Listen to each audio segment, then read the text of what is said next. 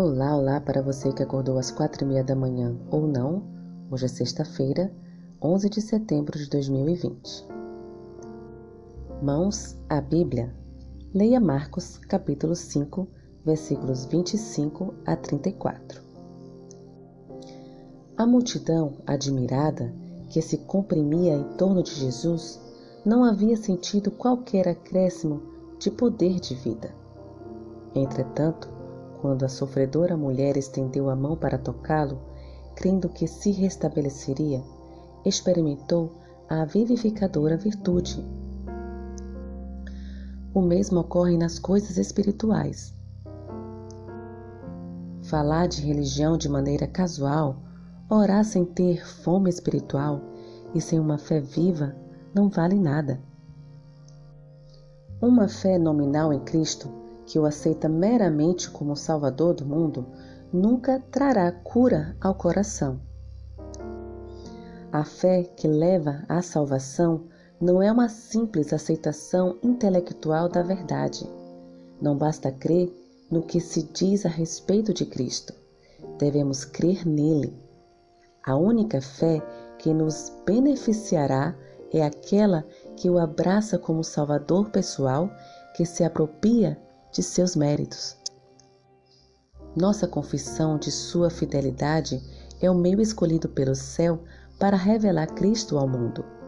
Devemos reconhecer sua graça como foi revelada aos santos do passado. Mas o que será mais eficaz é o testemunho de nossa própria experiência. Somos testemunhas de Deus ao revelar em nós mesmos a atuação de um poder que é divino. Cada indivíduo tem uma vida diferente da de todos os outros, uma experiência que difere essencialmente das demais. Deus deseja que nosso louvor suba a Ele com a marca da nossa própria individualidade. Esses preciosos reconhecimentos para louvor de Sua gloriosa graça, quando confirmados por uma vida semelhante à de Cristo, possuem irresistível poder eficaz para a salvação de pessoas. Perguntas para consideração. Primeira: Quais são os elementos de um testemunho convincente?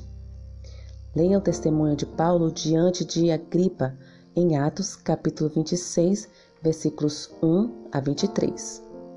Qual foi o fundamento de seu testemunho? Segunda: por que o testemunho do que Cristo fez por nós é tão poderoso? No entanto, como você responderia à pergunta? Tudo bem, isso acontece com você, mas se eu não tiver esse tipo de experiência, que razão eu terei para seguir Jesus? Terceira, o que você gostaria de evitar ao dar seu testemunho a um não cristão?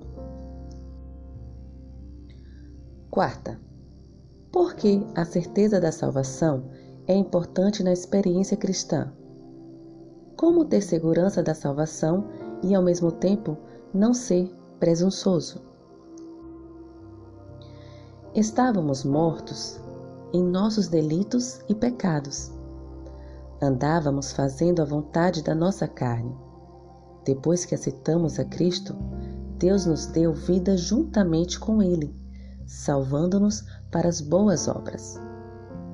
Não somos salvos pelas nossas boas obras, porém, elas são essenciais, pois fomos criados para elas. Jesus Cristo é a certeza da salvação. Seu sacrifício foi aceito. Por isso, temos essa certeza. O poder de sermos chamados seus filhos, vida em abundância, sabedoria e justiça. Que o Senhor te abençoe. Um bom dia.